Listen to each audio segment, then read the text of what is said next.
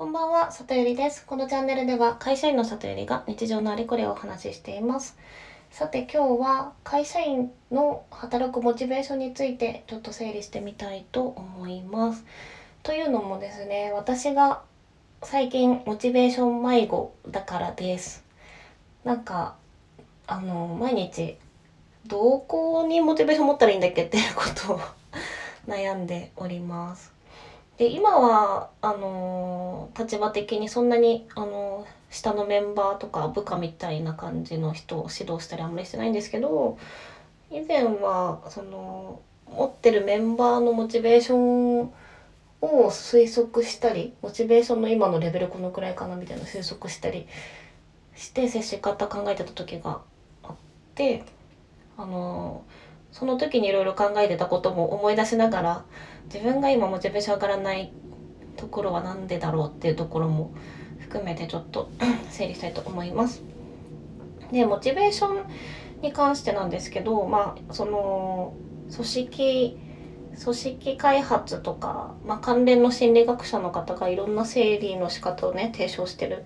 たりするんですがあの私が気に入ってるのはハーズバーグさんの二要因理論っていうやつですね。でそれは彼はアメリカの心理学者の人だっけな多分。はい。でそれにそれをねちょっと意識してあの整理しようかなと思います。でえっとまあその理論理論をざっくり言うとモチベートされる要因は大きく外発的なものと内発的なものがあってで内発的なもので動機づけされてる方がモチベーションって上がるよねっていう風なあのことを提唱してますざっくり言うとですね。でなので、えっと、モチベーションが大きいモチベートされるあの要素が大きいもの順にちょっと整理してみたのでこんな感じかなっていうところをちょっと一体、うん、お話ししますね。なのでまず内発的要因なんですけどえっ、と一番はやっぱり自分がやりたいこととどのくらい今やってる仕事が重なってるかっていうところになるかなと思います。でそれに加えて、えっと、会社とかやってるサービスのビジョンや共感どのくらいできてるかとか自分が個人としてやりたいスキルとか経験がどのくらい身につけられるかっていうところが内発的なあの動機になるんじゃないかなと思ってます。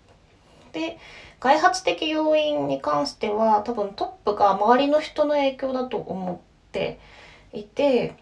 例えば自分をこう認めてくれる人がいるとかあとは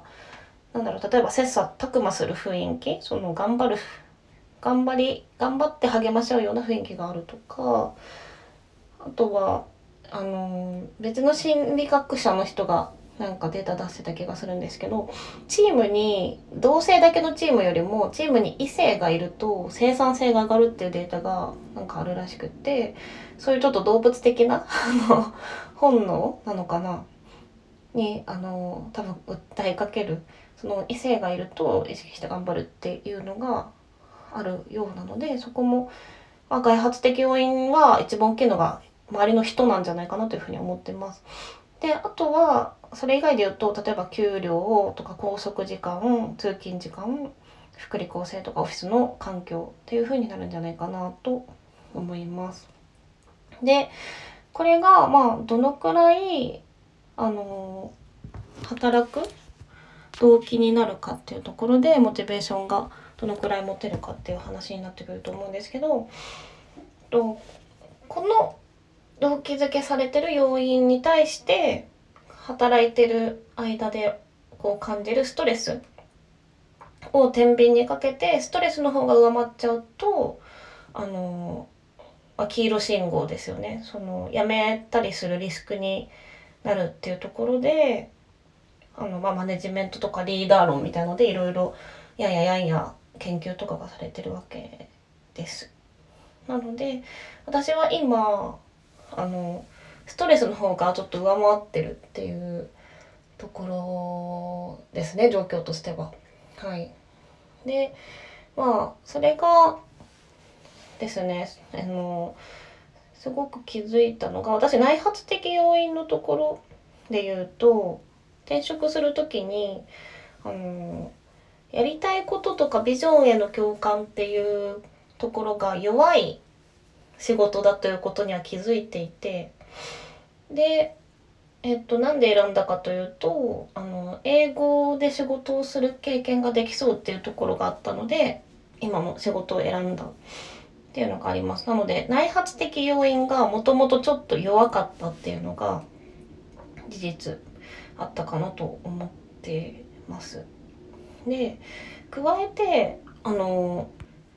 すごく重要な要素だったんだなっていうふうに気づいたことがですね周りの人の影響っていうのがすごく大きい要素だったんだなってあの私が働く上で自分をモチベートしてる要素としてあの気づいた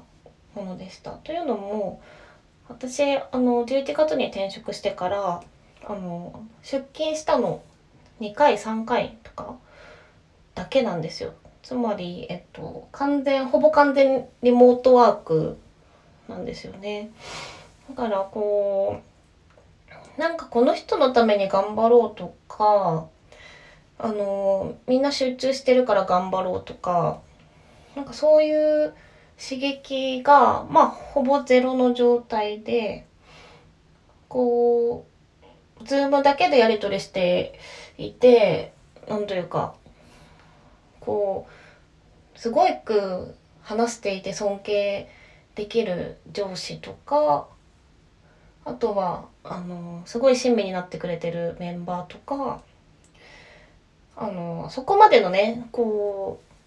う人間関係そのお互いがどういう人でこう分かり合えて一緒に頑張るみたいな関係性がやっぱり作るのが難しいのでそこの周りの人の影響でポジティブなものをあのなかなかこの環境だとやっぱり得られないなっていうところでこうモチベートできてないなっていうふうにちょっと思ってます。で、多分私がちょっとですね、ADHD っぽい気質があって、まあ、集中力散漫なところがあっ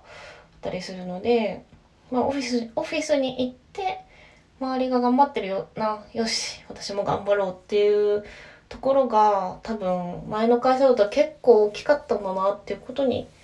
すごく気づきました。なので、まあでも、きっとそのすごい内発的要因でこう自分がやりたいことがこう決まっていてそれとどのくらい重なってるから頑張れるっていうこう何というか割と高尚なそのビジョンが描けてる会社員の方が少ないと思うんですよね今までいろんな人とあの接していた実感としては。だから割とそのやっぱりリモートワークで働いて、えっと、モチベーションが下がるっていう問題はめちゃめちゃいろんなところで起きている気がしています。はい。なのでよりこうそこのリモートで自分の自宅で画面越しでもこ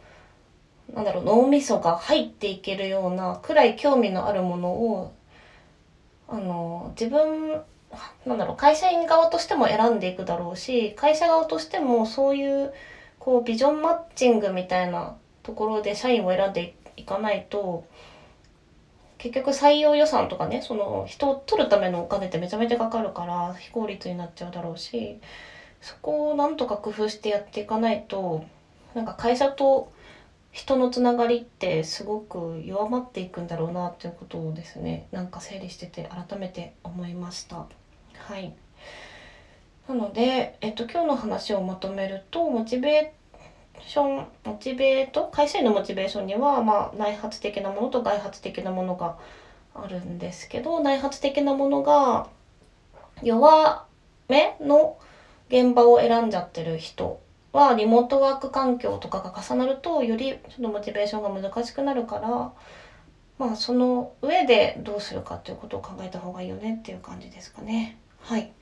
ちょっとうまくまとまらなかった気もしますが、今日はそんな感じで終わりたいと思います。今日も最後まで聞いていただきありがとうございました。また遊びに来てくださいね。じゃあね